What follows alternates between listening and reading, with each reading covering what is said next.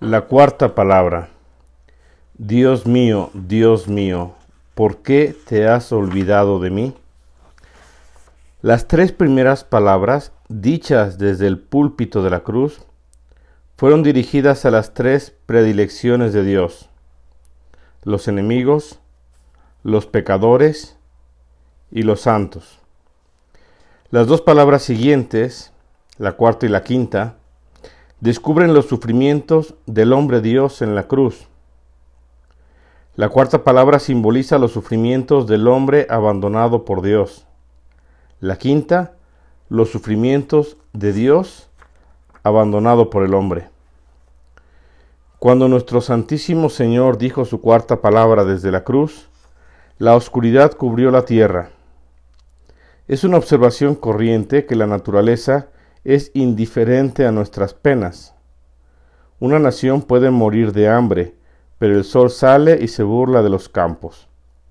El hermano se levanta contra el hermano en una guerra que ensangrienta los campos de amapolas, pero un pájaro al que no alcanza ni el fuego ni los proyectiles canta su canción de paz.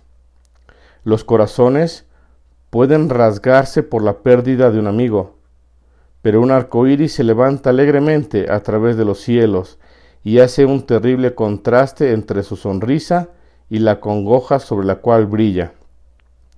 Y el sol se negó a brillar en la crucifixión. La luz que regula el día, probablemente por primera y última vez en la historia, fue apagada como una vela, cuando según todos los cálculos humanos debería haber seguido brillando. La razón es que el crimen culminante del hombre, la muerte del Señor de la naturaleza, no podía pasar sin una protesta de la misma naturaleza. Si el alma de Dios estaba en la oscuridad, también tenía que estarlo el sol que Él había hecho. En verdad, todo era oscuridad. Él había dejado a su madre y a su amado discípulo, y ahora al parecer Dios le abandonaba a él. Elí, Elí, lama sabachthani. Dios mío, Dios mío, ¿por qué te has olvidado de mí? Es un grito en el misterioso lenguaje hebreo para expresar el tremendo misterio de un Dios abandonado por Dios. El Hijo llama a su Padre Dios.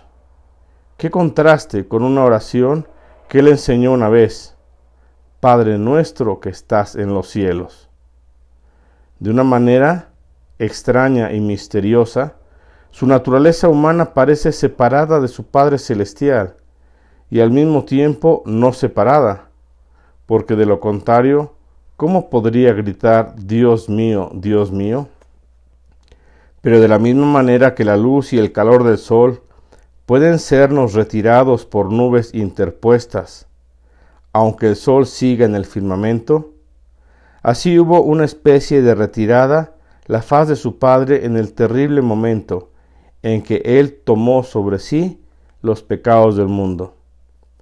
Esta pena y esta desolación él la sufrió por cada uno de nosotros para que pudiéramos saber qué cosa tan terrible es para la naturaleza humana estar sin Dios, estar privado de un remedio y de un consuelo divino.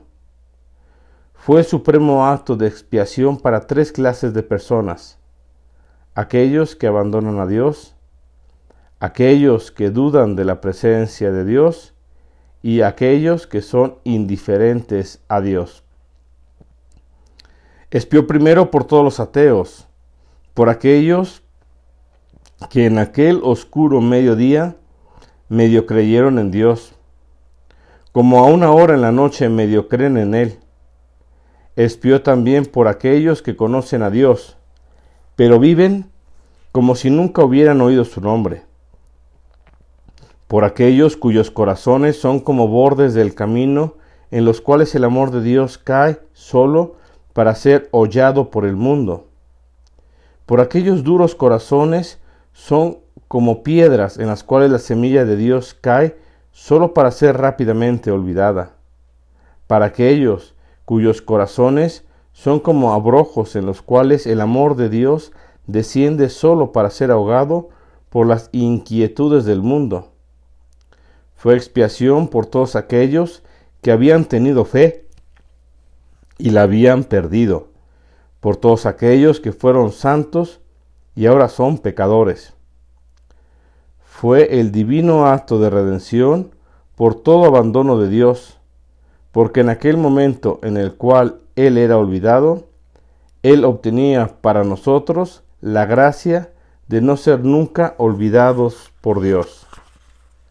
Fue también la expiación por aquella otra clase que niega la presencia de Dios, por todos aquellos cristianos que abandonan todo esfuerzo cuando no pueden sentir a Dios próximos a ellos, por todos aquellos que confunden el ser buenos con el sentirse buenos, para todos los escépticos, empezando por el primero que preguntó, ¿Por qué te ha dominado Dios?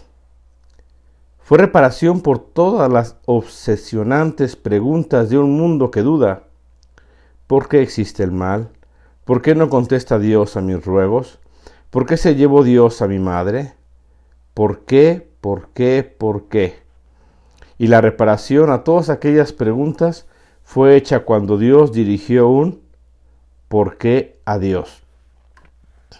Finalmente, fue una expiación por toda la indiferencia del mundo que vive como si nunca hubiera habido una cuna en Belén y una cruz en el Calvario.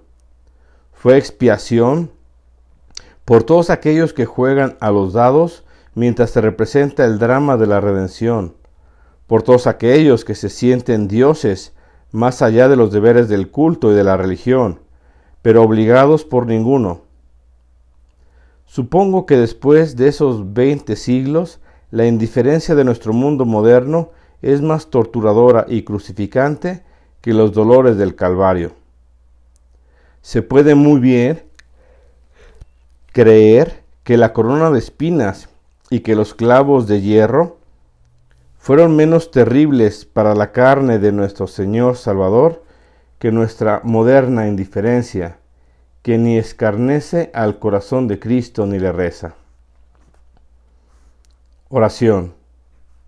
Jesús, tú estás ahora expiando por todos aquellos momentos en que no estamos ni fríos ni calientes, en que no somos miembros ni del cielo ni de la tierra, porque ahora tú estás sufriendo entre los dos, rechazado por uno y abandonado por la otra porque tú no abandonaste a la humanidad pecadora. Tu Padre Celestial te escondió su faz, porque tú no abandonaste a tu Padre Celestial. La humanidad pecadora te volvió la espalda y así en santa compañía tú nos uniste a ambos. Ya los hombres no pueden decir que Dios no sabe lo que sufrimos en el abandono, porque ahora tú estás abandonado.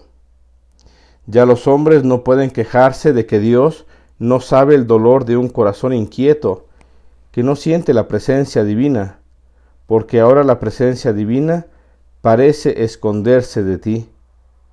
Jesús, ahora comprendo la pena, el abandono y el sufrimiento, porque veo que aún el sol tiene su eclipse.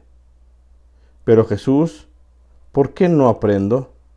Enséñame que así como tú no hiciste tu propia cruz, yo no haré la mía, pero acepta la que tú hiciste para mí. Enséñame que todo en el mundo es tuyo, excepto una cosa, y esta es mi propia voluntad. Y puesto que es mía, es el único regalo que verdaderamente puedo hacerte. Enséñame a decirte, hágase no mi voluntad, sino la tuya, oh Señor. Aunque no te vea, concédeme la gracia de creer, y aunque me mates de confiar en ti, dime cuánto tiempo, cuánto, oh Señor, te tendré sufriendo en la cruz.